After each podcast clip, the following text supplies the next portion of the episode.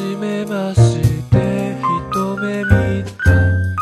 あなたからの贈り物語らないままでいても伝わっているよ始まりました。桃屋のさんのオールデザ・ネッポン。3月31日。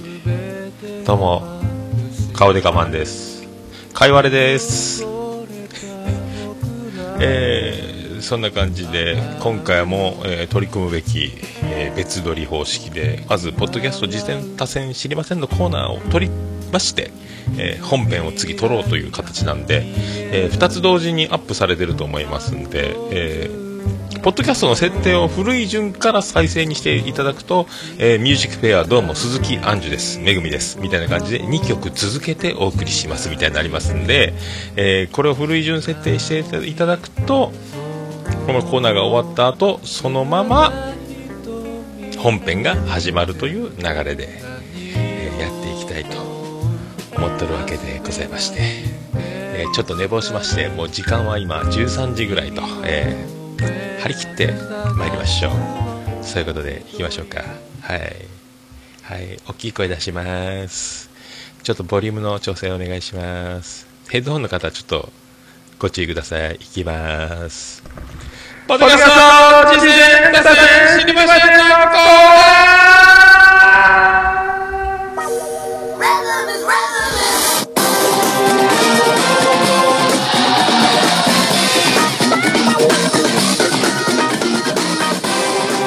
はい、このコーナーはその名の通り、ポッドキャスト、次戦多戦知りませんということで、私毎週趣味で聞いております、ポッドキャスト、あれ面白かった、これ面白かった、言うたりしております。それと、えー、多戦、次戦、え何か面白いポッドキャストありましたら、こちら、ブログ記事の方、直接メールフォームもありますし、いろいろな手段で送っていただきたいと思います。そして、ポッドキャスターの皆さん、こんな番組やってますよという、えー立候補、次戦もお待ちしております。ということで、ポッドキャスターとリスナーさんと私を結ぶ出会いの広場、そして、交換日記、そして、山人、えーだいぶ、はい、だいぶディレイのエフェクターを使えるようになってきたらしい感じでございます。えー、早速行ってみましょう。はい、行きましょう。のんちゃんとひじりこの秘密の花園でございます。ボリューム39特別収録、落としたさんとコラボ編、人生の、人生3回結婚説、これあの、落としたパンと赤ね雲ですかね。この前ネロナンのあるちゃんともコラボやってた、あの、落としたさん。なんか今度、まだ聞いてないですけど、なんであの時放送局の、なんであの時カフェにやってきたっぽいタイトルを見ましたけど、今僕の未再生50エピソードぐらい抱えておりまして、たどり着いておりませんが、なんかいろいろ今活発に落としたさんが動いてるみたいですね。で、これ、あの、のんちゃんとひじりこの秘密の花園で、えーコラボしておりましたこの人生3回結婚説という、えー夫婦が、えー、とまず20歳の時に40歳の人と40歳の時にえ20歳の人とで60歳になったら60歳の人っていう、えー結婚をするらしいですだから僕の場合僕が20歳の時に40歳の女の人とで僕が40歳になったら20歳の女の人とそして60歳になったら同い年60歳同士で結婚するという、えーこういう法律があると。えーこういう期限付きで結婚するというそういう説を唱えてこうなったらいいんじゃないみたいなそういう説の話をしてました。でこの期限があるということで、えーっとね、年上が年下と結婚する場合で年上が年下と結婚する場合、えーそれぞれ伝授するもの与えるもの与えられるもの、えーいいこと悪いことそういう会話が、えーそういうトークがされておりました。ね、やっぱ期限があるからこそ言いたいことを今言うとかなければ後で後悔するんじゃないか。後々別れた時に、えー次の結婚相手と、えー法律的に結ばれることが決定しているので言うとかないと後々次困るんじゃないかという気持ちもあって言いたいことを言えないそんな世の中じゃじゃない、えー逆反町という、え毒のない毒を吐くというポイズン祭り そういうかとね。まあでも期限があるとかないとかこういう人生3回結婚説とかまあね期限があればこそみたいないろいろトークありつつもなんすかね。期限があるといいことがあるみたいなまあねまあその期限はえー永遠の愛を誓おうが、えー一緒にずっと一生一緒にいてくれや言うてもですね、えー悪いやつ大体友達言うてもですよ。あの 言うても期限はあると思うんですよ。ずっと一生一緒にいれるわけがないんですよ。どっちかが死にますんで、えそれを考えるとその、まあ、20年後に必ず別れる設定をしていた感じはまあ、そのそれぞれの正義はあるでしょうけどある程度自分を殺してまで我慢してまでやり過ごす部分を持つ方がいいのか今のうち思ったが吉日ある程度行動に起こした方がいいのかどっちがいいんですかというそのいろんな葛藤も出てくると思いますんで、まあ、全てに期限があると思う、えー永遠なんてないんだ。これあのいい意味でいい解釈で、えーそういう風に取った方がいいんじゃないかと思わせた回でございました。面白かったですね。落下さん今、えー勢いに乗ってる感じですね。あっちこっちに今、えー仕掛けてる感じですね。はい。もう僕も、まあ、のコラボ会でしかほとんど聞いてないんですけどね。あのサーファーズレディオショーに出てた時とかたけさんのあのにゲストで出てる時とか、まあ、このアルちゃんのネロ団ネロエキセントリック歌劇団に出てた時そして今回ののんちゃんとひじりこ秘密の花園に出てた時というこのゲストでよくお耳にするというパターンが多いんでいいですね。僕もそういうことができれば一番いいんですけど桃屋にお昼間に来れる方いましたら一緒に収録したいと思います。スカイプも家で大声出せないんでね夜中だし帰ってくるのが僕1時2時3時ぐらいの世界なんでまあ僕は物理的に難しいんですけど僕が出向いてえーどこぞで撮るみたいなことがあとは桃屋にお昼間来てもらって午前中でもいいんで来てもらって収録するとマイクは4本までさせるという設備を持っております。あと君がモルモットになる前に第17回、え鳥居くんの日雇い労働っていう話でこれ日雇いっておもろいなという話だったですね。いろんな人のいろんな人がおったり、まあ、仕事があるんだというのが分かる。ねえなんかでちゃんとあのこれまた字が消えておりますね。ね中でも盛り上がってましたね。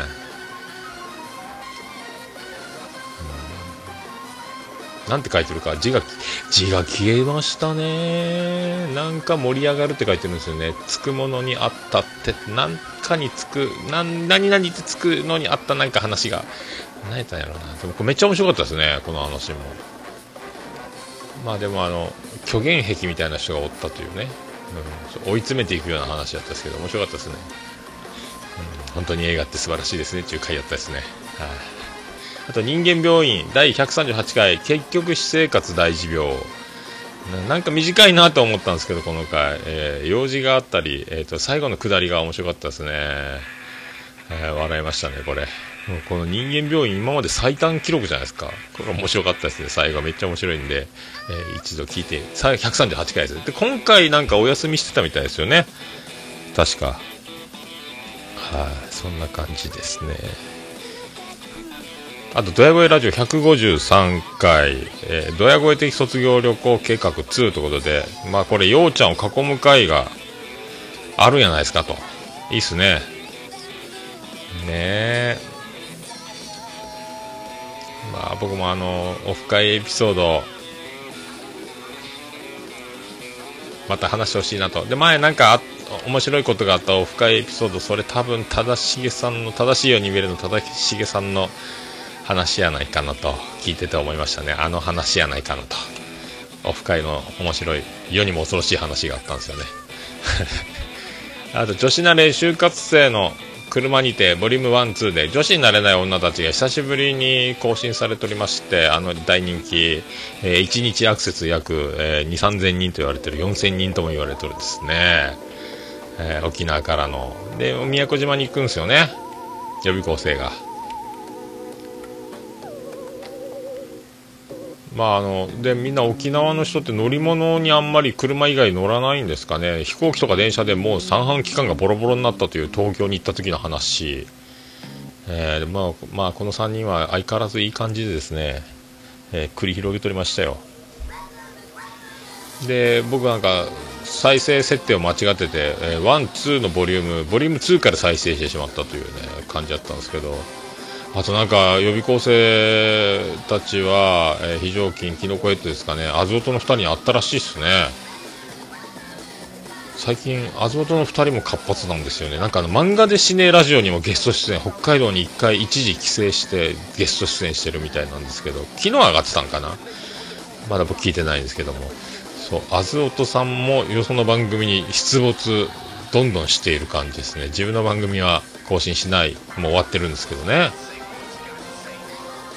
あそれと予備校生は宮古島あと重大発表が予備校生からこれあるんで、まあ、最後まで聞いていただきたいと。やっぱあのあの感じ面白いですねあのトークの。なんでしょうねあのやっぱうまいんですよね進行というか。雑談を勝手に録音してますよっていう風に見せかけてしっかりあのコントロールしてる感じが予備校生のテクニックが伺える、えー感じがする女子慣れ。ただもんじゃないという。こんな感じですかね。あと中近東番外地11丁目。えーそうなんか車の昔の話してましたけどそういえばあの子供の頃確かにうちの車も重捨て重いウィンドウエアコンなしそしてラジアルタイヤをうちの、えー調子乗り乗りの、えー今どこ行ったか分かんない親父がですね赤いランサーを乗ってましたね。ミッションでラジアルタイヤでエアコン機関で窓も手で開けハンドルは激重っていうの乗ってましたね。うん。そうそうそうそう。それでみんなやっぱこの中近東ラジオメンバーの車の詳しさったらないですよね。あとみんなあの寝落ちじゃないですけど一体何時頃までこれ収録してるんですかね。一回集まった時に本編番外地って一気に撮ってるんですかね。なんか長官が来るとか最後言ってましたけどこれ何時まで撮ってんだろうというのが気になりますね。はい。僕はお昼の1時頃今、えーノー編集の一発撮りをやっておりますけども。えー、すごいわ。あと大阪人の一般大阪の一般人によるポッドキャスト。第29回。どうなんすかね。同時に音も出してる編集あんましてる言うてるけど BGM もその場で出してるんですかね。なんか音楽に反応してるようなリアクションがあるんですよねおかよさんが。ねそして猫やんが初メール。レジェンドになりましたね。この大阪人の一般人大阪の一般人によるポッドキャストな大体ダゲな話とかあれあれが何て言ってるか分かんないですけどもそのダゲな話みたいなこと言ってるんですよね。どっちが正式タイトルなのか分かんないですけども。そこの、えーこの番組における輝く第1回目の初のメール投稿者が猫缶電子版の猫やんという。最近あの活発お便りマシーンにもなってますよね。猫やんもなかなか活発ですよね。すごいですよね。ね僕は本当おなじみ筆部長でございますんでここで喋ることであの全てあの返させていただければと。ねえ。すごいっすよ。もう僕は筆部賞というかお便りはあんま出さないっすよね。ほとんど。一回女子慣れと妄想ラジオに一回ずつ送ったぐらいですかね。あとほとんど送んないですよ。まあハッシュタグでたまにつぶやくぐらいですか？ねえそんな感じがします。いやあと正しいように見える。1248回。祝増田家大師誕生。名前は？ということで。やっぱあの帝王切開中。すごいですね。帝王切開で3300オーバーの大きい子が生まれたということで。ねえ。すごいっすね。で名前が、えー、全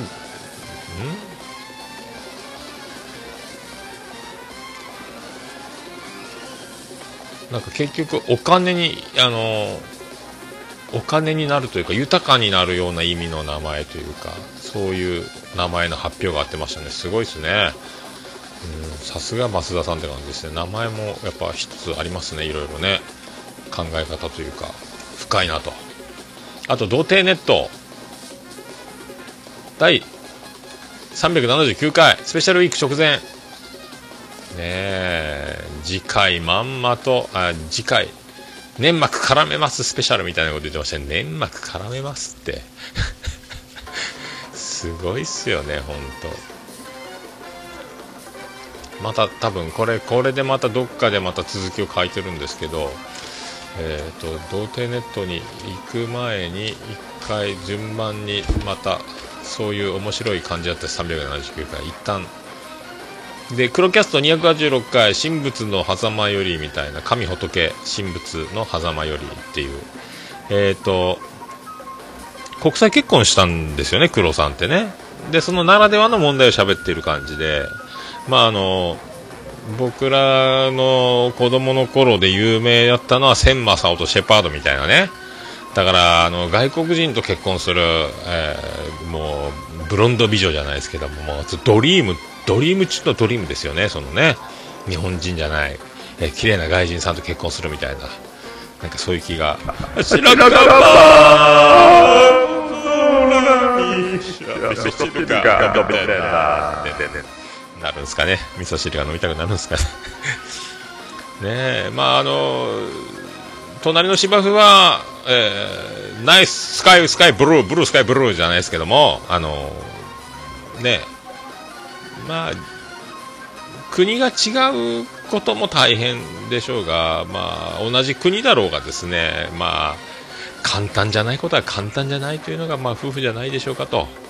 えーこれは、まあ、その外国の方と結婚したからっていうのが目立って、えーそういう色に見えてしまうけども本質はやっぱりあの、えー性別の違いというかですね、まあ、生き物の根本が違うというかですねこれはもう長いこと、え一緒に、え生活をしてみないと結婚生活をしてみないと、まあ、分かんないんじゃないかと同棲してる彼氏彼女とはまた違うとは思うんですよね。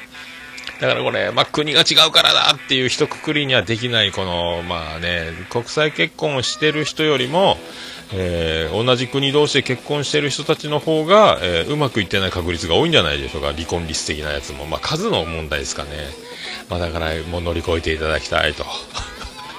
いろいろ乗り越えていただきたいというそういういろんな問題があるということですね。その、まあ、宗教系というか、ね、そのお葬式の形結婚式の形とか、ね、お盆だお彼岸があるとかないとか国が違えばみたいないろいろあるみたいなんでそういうのもあそういうのあるんだなって思いましたね。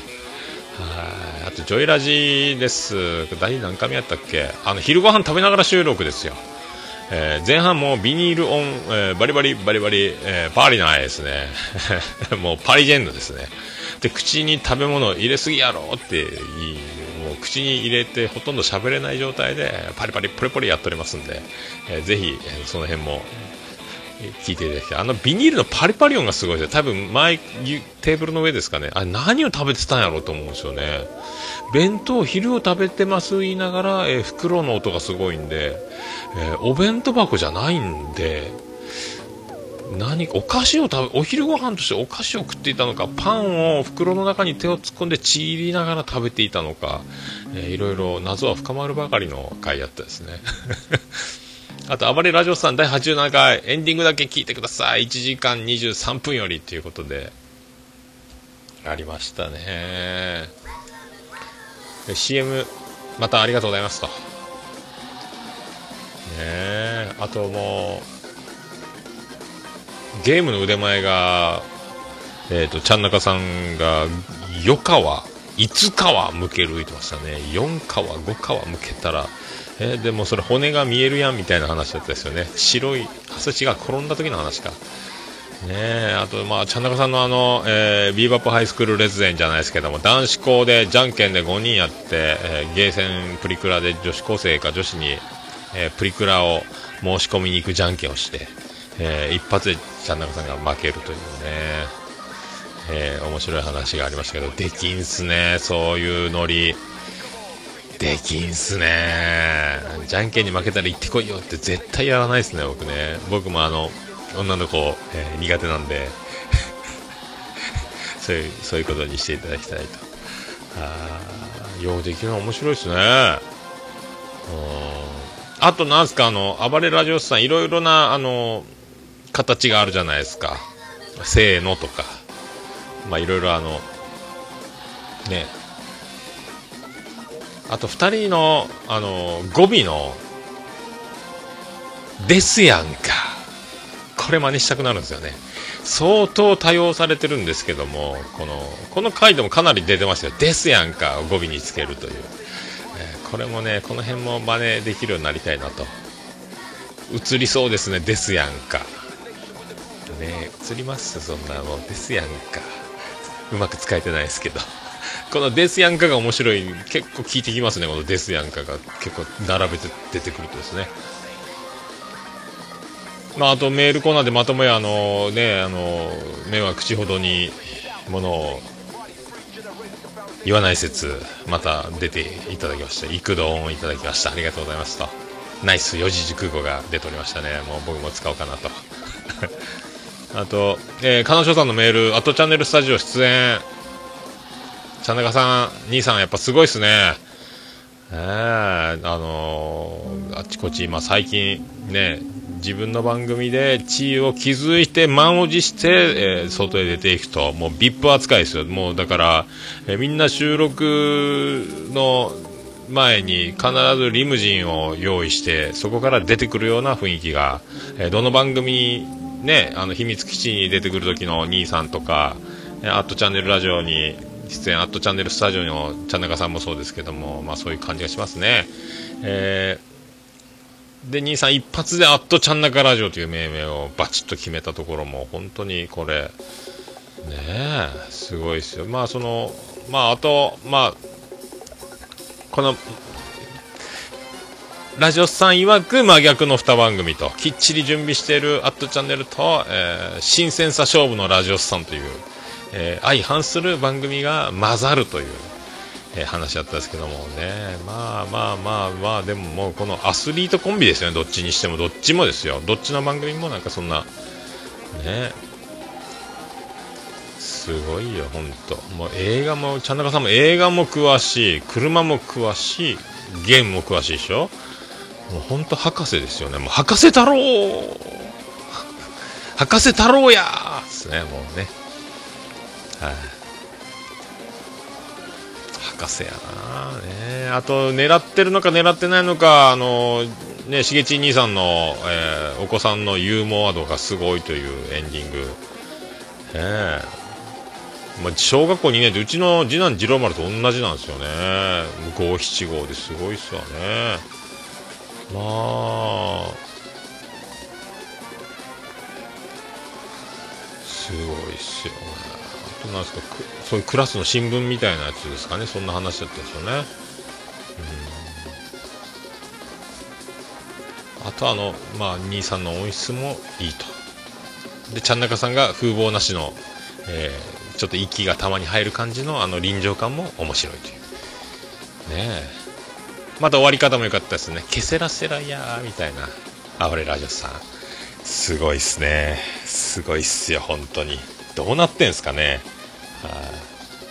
そして隠し玉に、えーリコリコさんがラジオおばさんが控えているというこの図式がすごいですよね、えー番長僕らの時中学校の時番長っていうのがいてで裏番って裏番長っていうのがいたんですよね。だから番長をやっつけてこの学校閉めたぞってビーバップアイスクール的に支配下に入ったぞって喜んでいたところに裏番長登場待て待てと私を倒してからだぞという最後にボスキャラ的なやつが最後にあるんですよねまあそんな感じでしょうかあと、ジョイラジ、えー38回続きです。ジョイですね。なんかずっと、パリパリになるのかって思ってたんですけどね。あの、後半はならないというやつですね。はい。で、お兄さんが、えっ、と、東大受験をして、で、ずっと模試とかでも全国1位だったお兄さん、1位から50番以内にいつもいたお兄さんが、えー東大落選してしまったと。落選というか、不合格になってしまったという。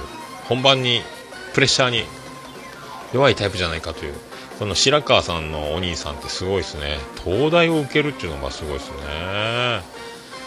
すごいっすよ。それで、えー結局東大から慶応ボーイに、えー残念ながら慶応ボーイに、えーならせていただきますという話なんですけどももう意味がわかんないですね。東大ああ、もう、慶応かって、慶応行くだけでも、まあ、すごいという話なんですけども。ね、えすごいわ。もうねこのパリパリパリパリそういう、えー食べる音が鳴りながらも、えー話がすごいという回やったですね。であとジョイン。次後半の弟の決める弟決める道っていう回でこれまた、えーオルネポの CM ありがたいと。でこれもうこの回からパリパリなしの。ねえ。そしてお兄さんがお兄さんの胸を晴らすべく、えー東大を受けるかと見せかけて京都大学京大を志望しますみたいな白川君言っておりましたすごいわもうすごすぎジョニーですよねえバリバリすごいと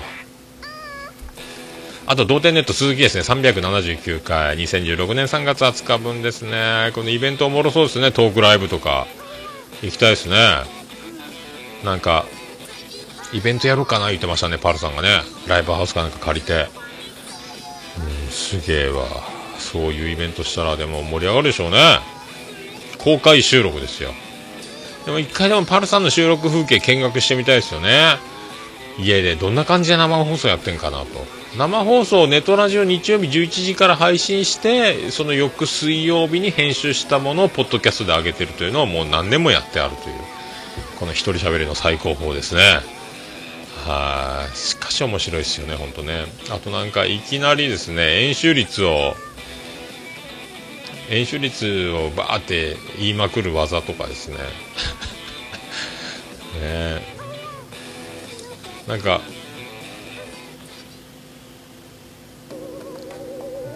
そういうなんかあと演習率言いまくったりあとリスナーからのボディーブロー的なあの攻撃のある殺傷能力のあるメールをですね、えー追い込まれ追い込まれどんどんリスナーからのメールに追い込まれて、えーなんか絞り出す感じ。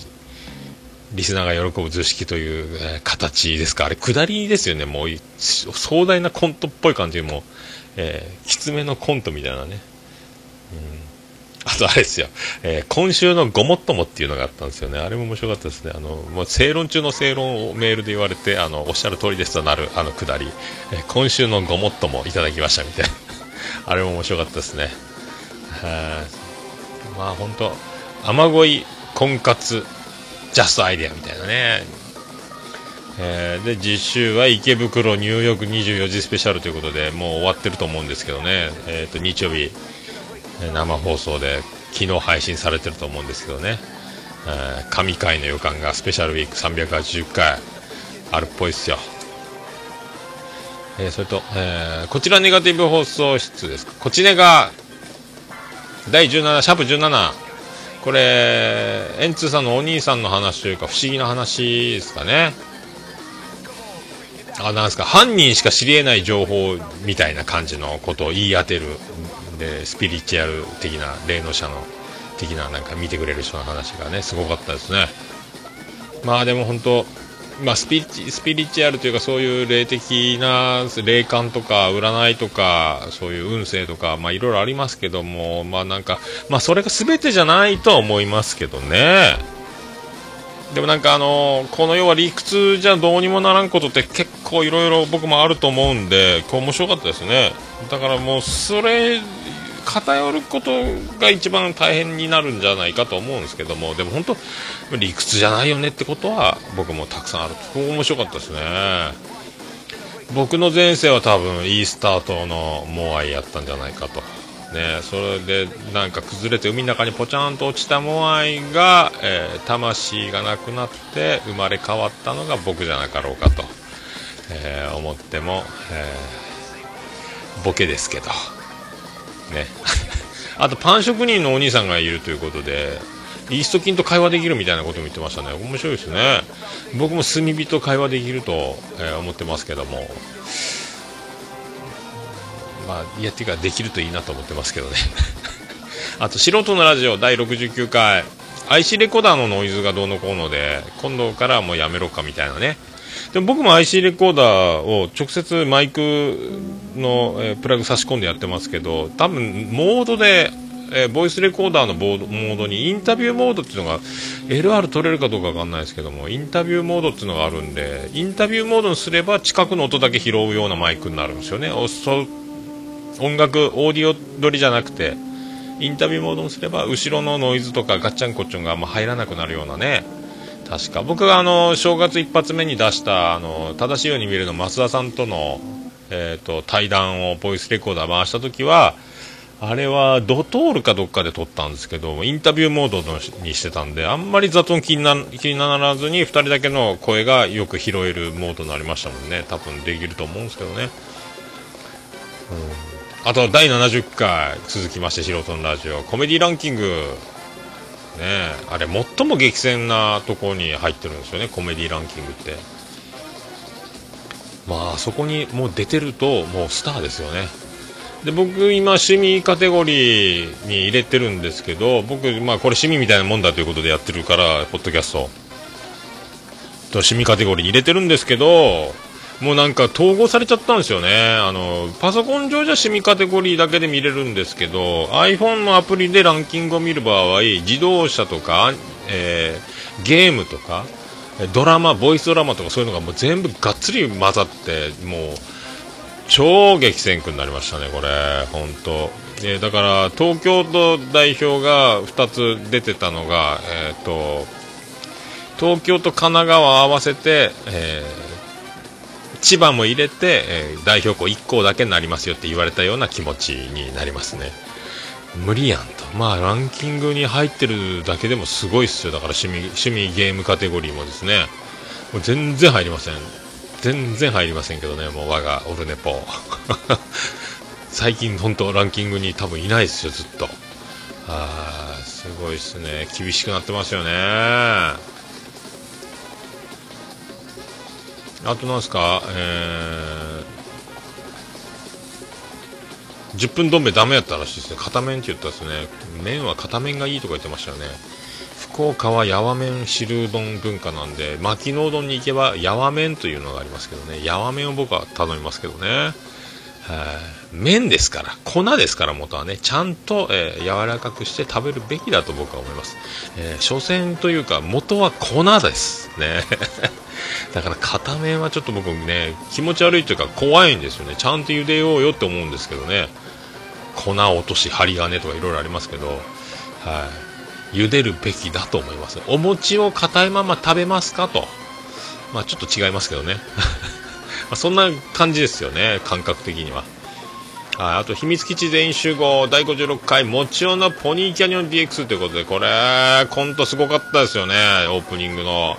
えっ、ー、ともちろんのゲーム大好き DX もちろんさん。ねえ。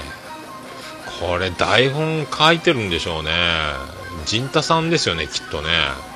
まあもちろさんもがっつりコントやってましたんでこれ面白かったですね。あとなんですかもうこの回はですねポニーキャニオンというその音楽レベルねあの後藤嗣俊秋元康おにゃんこクラブのあのヒットメーカーのあのコンビでおなじみのポニーキャニオン。ね昔はトンネルズもポニーキャニオン出してましたかね。ね後藤嗣俊ベースを弾く、えー、作曲家。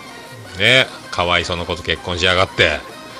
本当に秋元康後ろ指刺され組の、えー、高山美子と結婚しやがってと。おにゃんこクラブお嫁さんオーディションですかという。ね。裏山。裏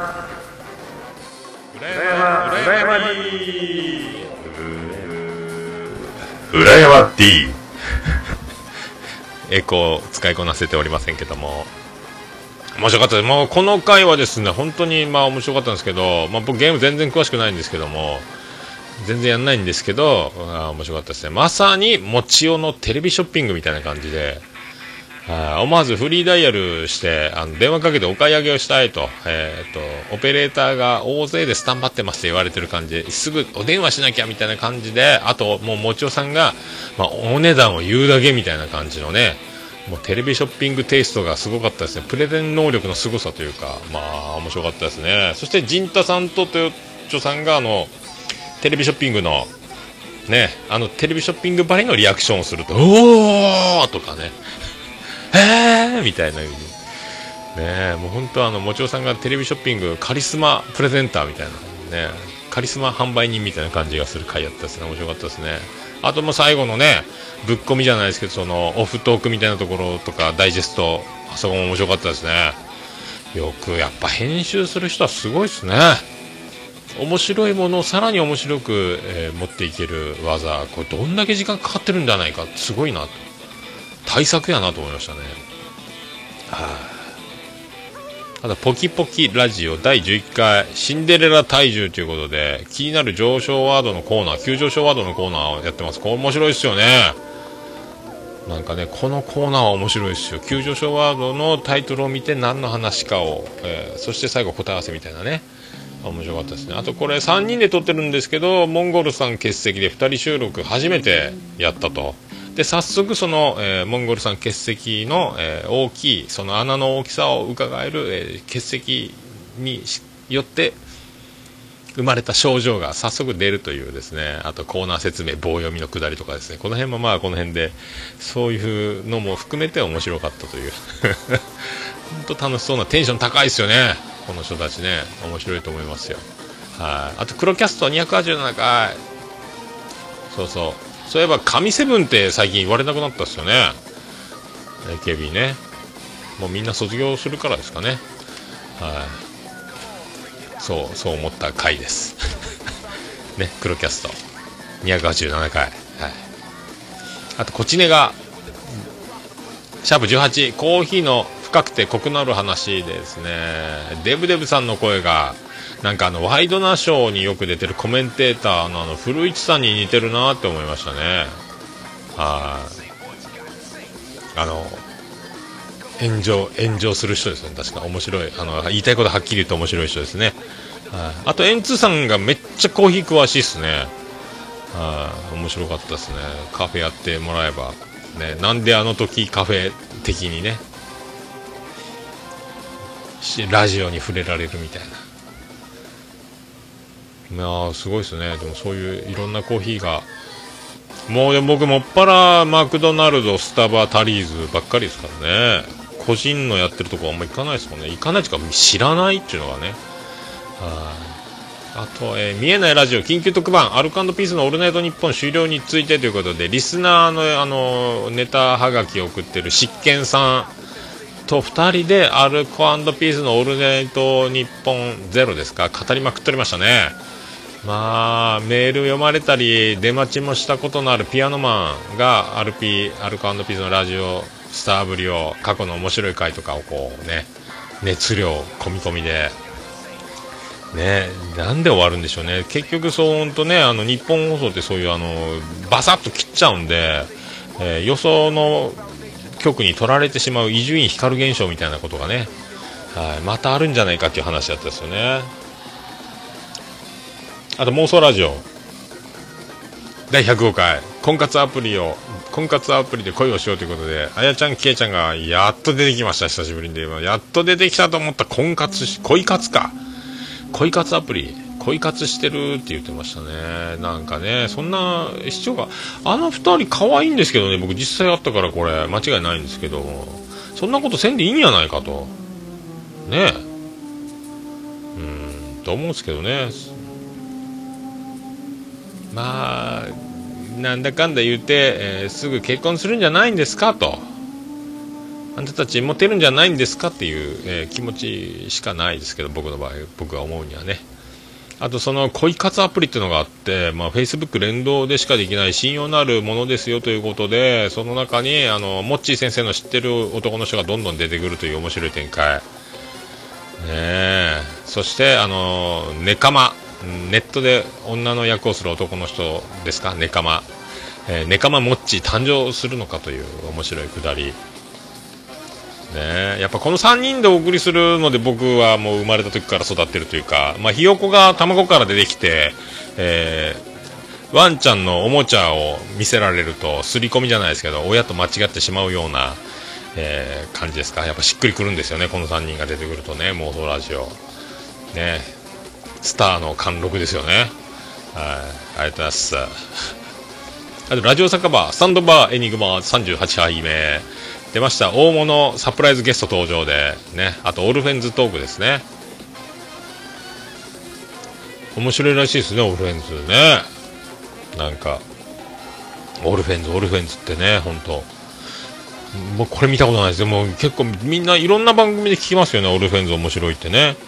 そうそうあのオリックスからねアメリカ独立リーグ経てでもう一回ロッテに戻ってきてそれでホークス行ってでホークスからライオンズで活躍したねオルフェンズ。それオーティズオルフェンズではありません。ホセ・ダニエル・オーティズ それオーティズやんかーいオルフェンズということでね、オーティズ懐かしいですね。オルフェンズ言うてたらオーティズ思い出しましたけどね。あの、ヤフオクドームのすぐ横の桃地の海岸で長男ブライアンと、え休みの日歩いてたら、オーティズ歩いてましたね。で、うちの長男ブライアンがホークスの帽子かぶってたんで、僕らを見てニコッと笑ってくれたんですけど、えーお互い僕と長男ブライアン人見知りというか、シャイなんで、おオーティズ握手してっていうノリをせずに、ニコッと微笑みを返して通り過ぎたというね。えーその後ろの方でベビーカーを押す夫婦の、えー大きいアメリカ人がいたんですけど、白人の、えーホールトンだったですね。そんな桃地浜あります、福岡。いかがでしょうか？え、おとがめ、え第195回、ニュース K、佐賀、VR。ねえ、あのー山田花子の下りが出てくるんですけど、春さんが斜めすぎて面白かったですね。まあでもこのふもさんと春さん中3からなんですか？ピュアラブトゥルーラブですねすごいですねいや美しいわ。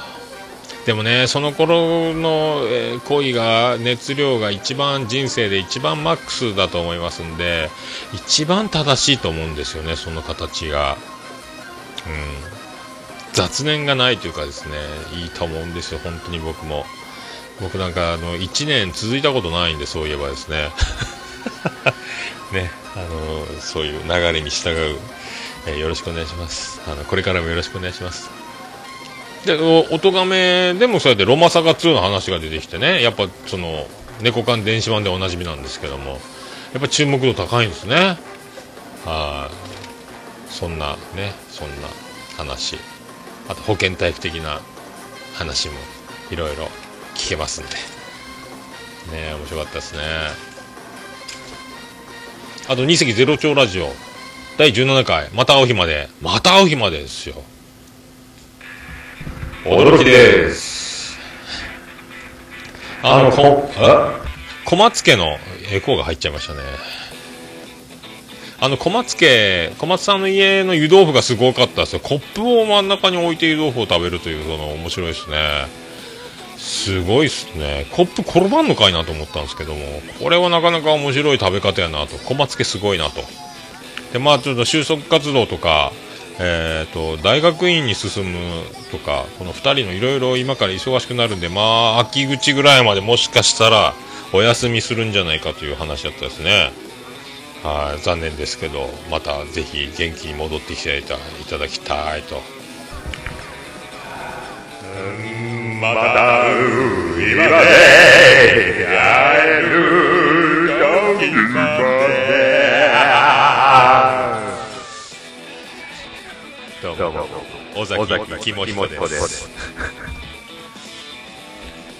ありがとうございました。低心日和第1回。音ちっちゃくなった？大丈夫？低心日和第1回。低心 D がつくゲームを始める祝第1回おめでとうございますとやっぱでも僕ね全然ゲームやんないんですけどもそのテイシンさんもそうですけどいろんなゲーム系ポッドキャストを聞くようになりまして、えーゲームをやらないのに僕はゲーム系ポッドキャスト聞くんですよ。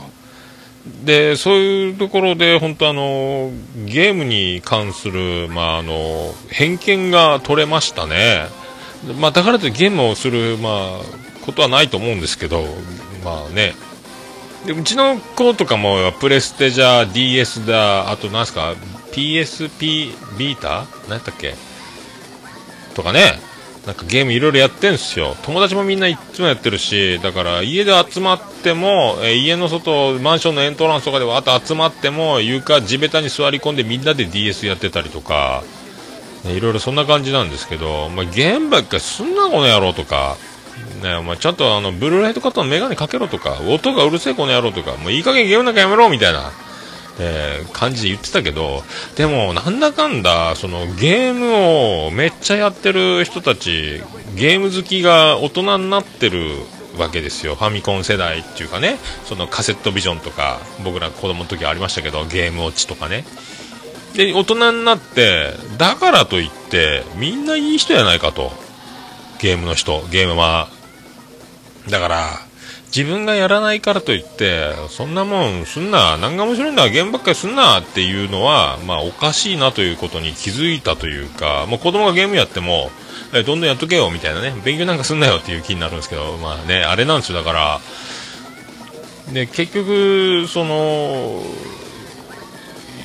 目をつむというか、ね、だからゲームが好きで好きで大好きになってのめり込んだらのめり込んだで、まあね、バカリズムとか芸人さんもゲームを大好きだからならではのネタができたりとかあとゲーム会社に入るとかでゲームに置き換えて物事を取り組んでいくとかなんかゲームをやっているからこそっていうのが結構あるなとかでみんなゲーム好きの大人たちのそのみんなゲーム系ポッドキャストの方を含め大事やぞと。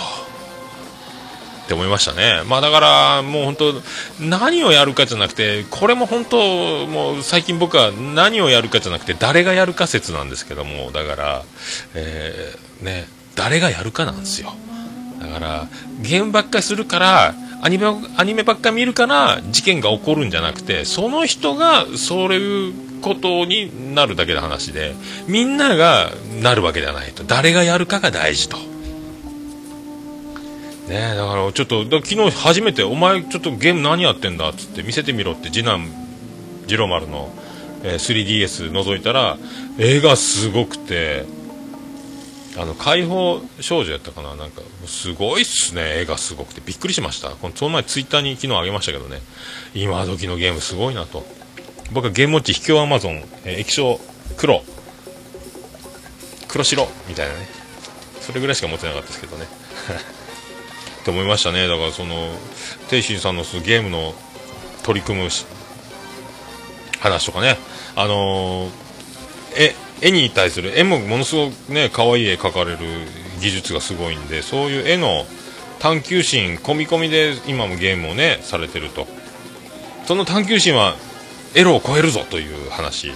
え貴重なお話をね。若干最後あれ天心さんエンディングあれはボケてますよね天心さんもやっぱり、えーボケたい人なんじゃないかと。だから一人で喋るという、えー番組を、えー踏み切ってる、え何人かおられますけども僕を含めですね。一人でポッドキャストを始める人は、え全員ボケたい人だと僕は思ってますんであのどんどんそういうのを楽しみにしております。はいありがとうございました。あばらや204号室第56回5大ビッグニュースで、えー東京行く高橋さんが東京に行くという話、ね、で潔癖アピールの兜さんということですね。なんかあのやっぱ就職の活動でいろんなところに集まった時においにが最空な男がそこにいたりとか大変やった話と、ね、僕もあの自分で自分が臭いことを気づきあの手この手でいろいろやっておりますけども、はい、自分で気づかないともうどうしようもないですよね。うちの、まあ、たまにそのお客さんでもすごい放ち方をしている、えー人たまにいますけどそのお連れさんとかはなんで平気なんだろうというかまあ僕も換気扇がガンガン回ってるんで僕のところに全部集まってきてるのかと。足から脇から、えー全身から、えーいろんな匂いが漂うこのケアをね。まあでもお店僕の換気扇厨房の方に流れてくる分にはお客さんにはかん、ね、迷惑かからないからそういうことでうまいこと言ってるならね。はい。あとお便り大募集。あばらや204号室やってるみたいなので皆さんあばらや204号室にお便りをガンガンあとあのねツイッターでハッシュタグあばらや204号室ガンガン盛り上がっていただければと思いますけどねはい、あと正しいように見える第1249回、え逆子を直す外回転術を勧められてということで、これ怖かった。逆子を直すの怖そうですね。なんか昔助産婦に逆子を直す名人がいるとかよく聞いたことあるんですけど、なんかもうその痛い話だったですね、これね。えとっても痛いのが苦手な方はちょっとこれきついかもしれないですけど、なんか痛い大変な、ね、特にあのウィザンはね1人目は不安もただでさえ普通分娩でも不安なのに、えーこういうのをねちゃんとケアしてもらいたいところですよね。先生産婦人科のその辺プロフェッショナルでしょうからね。そのウィザンの、まあ、奥さん、まあ、旦那さん不安なんですから頼んどくよっていうね気になる回やったですね。あと素人のラジオ72回、なるすけ完全復活、ポッドキャストの話ってことで、ね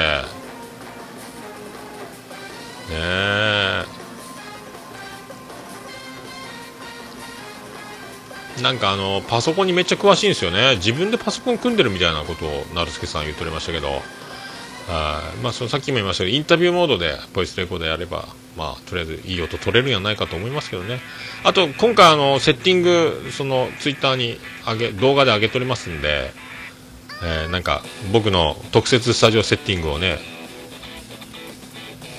パクれるもんなパクりたいみたいな話だったんで、まあ、パクるパクるのものでもないと思うんですけどね。あの、ラジカセ置いてたのは、昔はカラオケマシンを、ポータブルの DVD プレイヤー付きのカラオケマイク2本させるラジカセが安く山田電機で売ってて、それでエコーが欲しいがためにそれをつけてたんですけど、今それが、えーステレオ出力で、ミキサーがモノラル入力になるんで、なんか音がプツプツ途切れるのが気になりすぎて、今やめて、えー今回その動画でツイッターで上げましたけど、えーマイクミキサー、ディレイのエフェクターからの、えミキサーと、マイクと,、えー、と iPhone3 台とボイスレコーダーがつながってるやつですね、はい、そういう設定にしております、は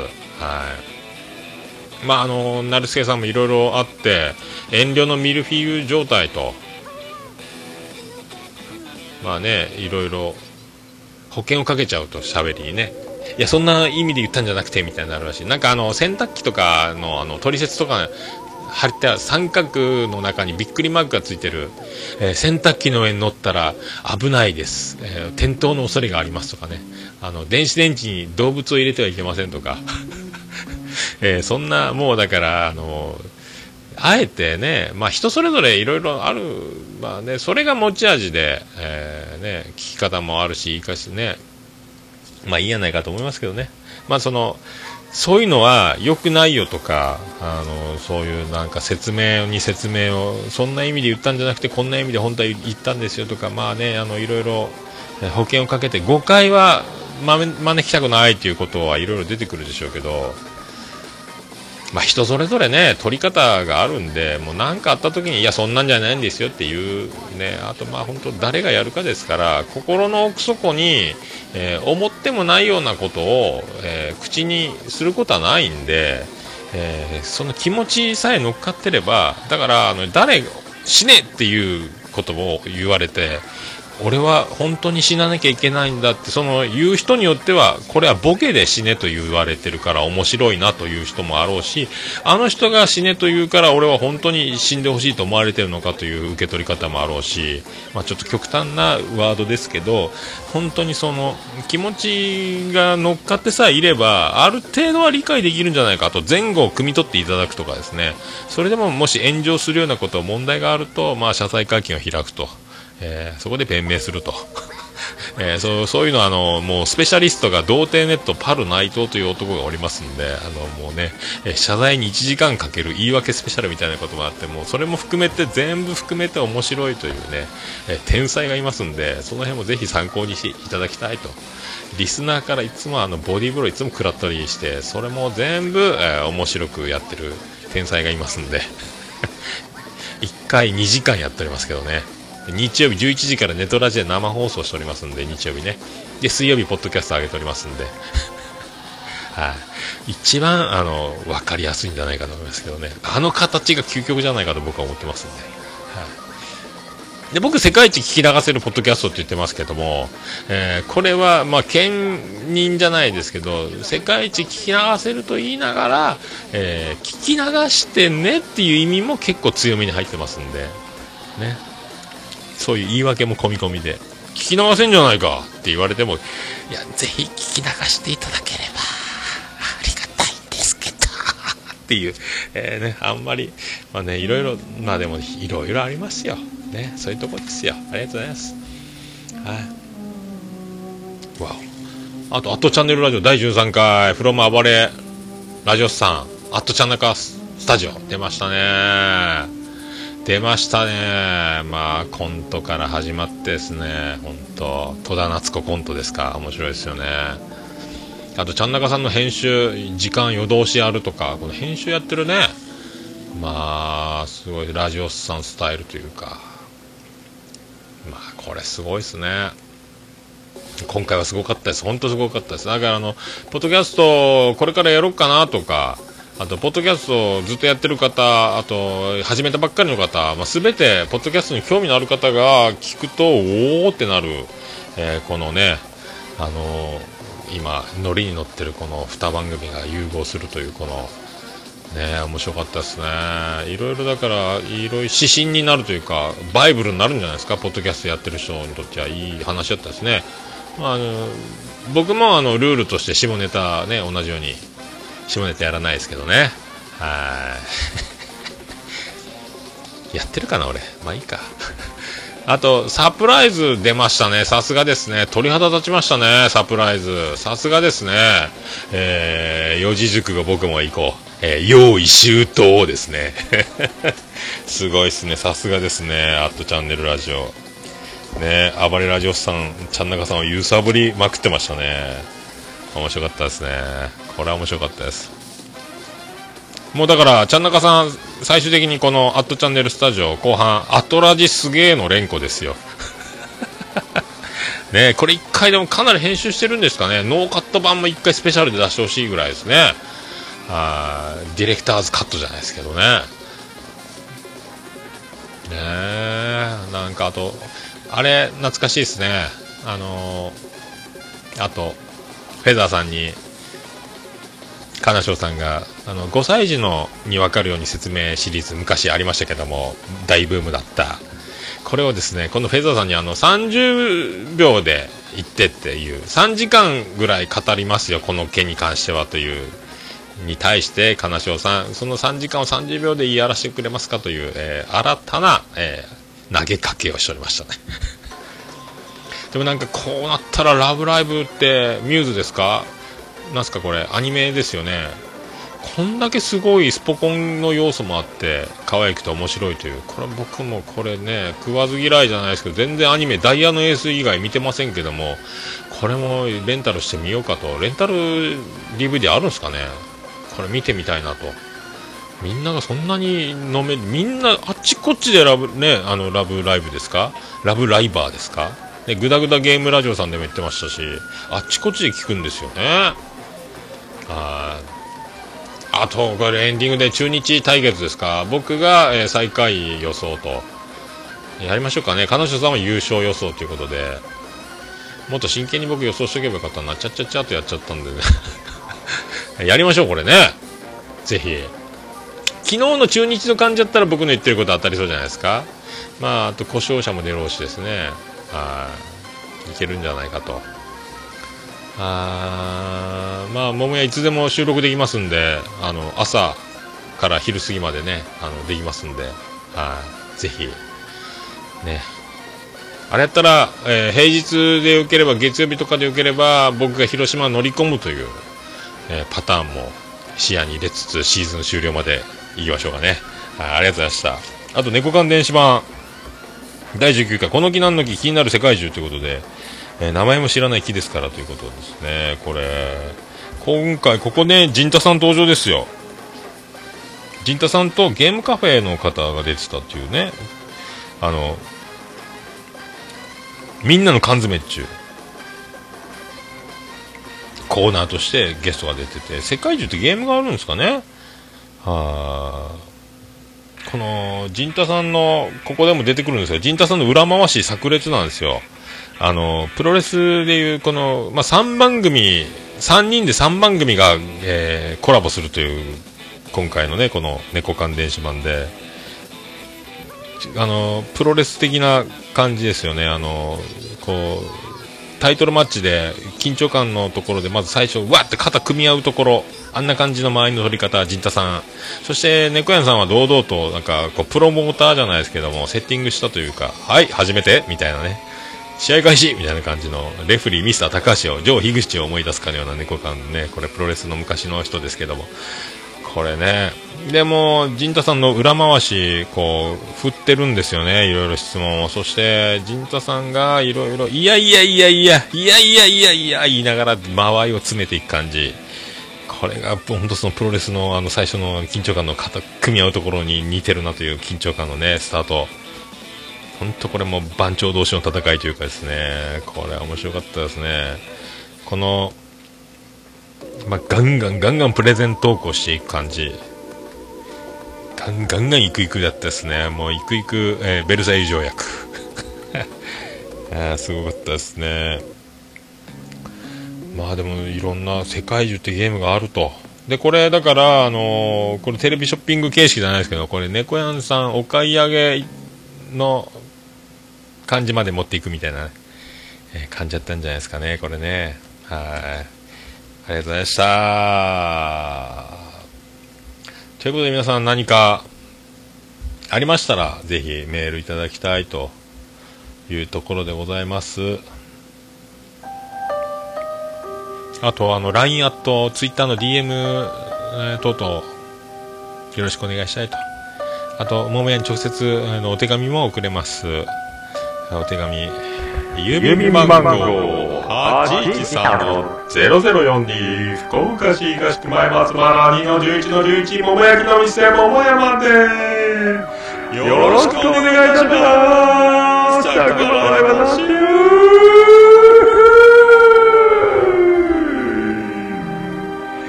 全国の女子高生皆さん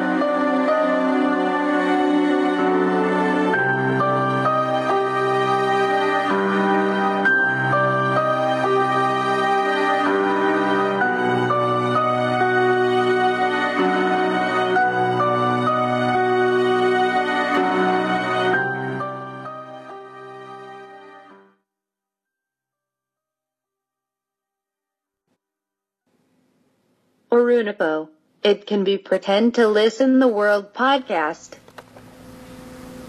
ということで、ありがとうございました。そんな感じで、続いてそのまま本編へ、えー行きたいと思いますんで、皆さん、よろしくお願いいたします。あれ？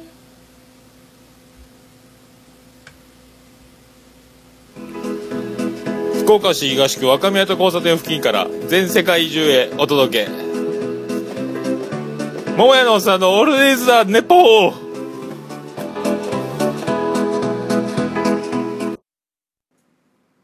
こんばんは、もやもや、もとい、桃屋のおっさんの、オールデイズ・ザ・ネッポンです。どうぞ、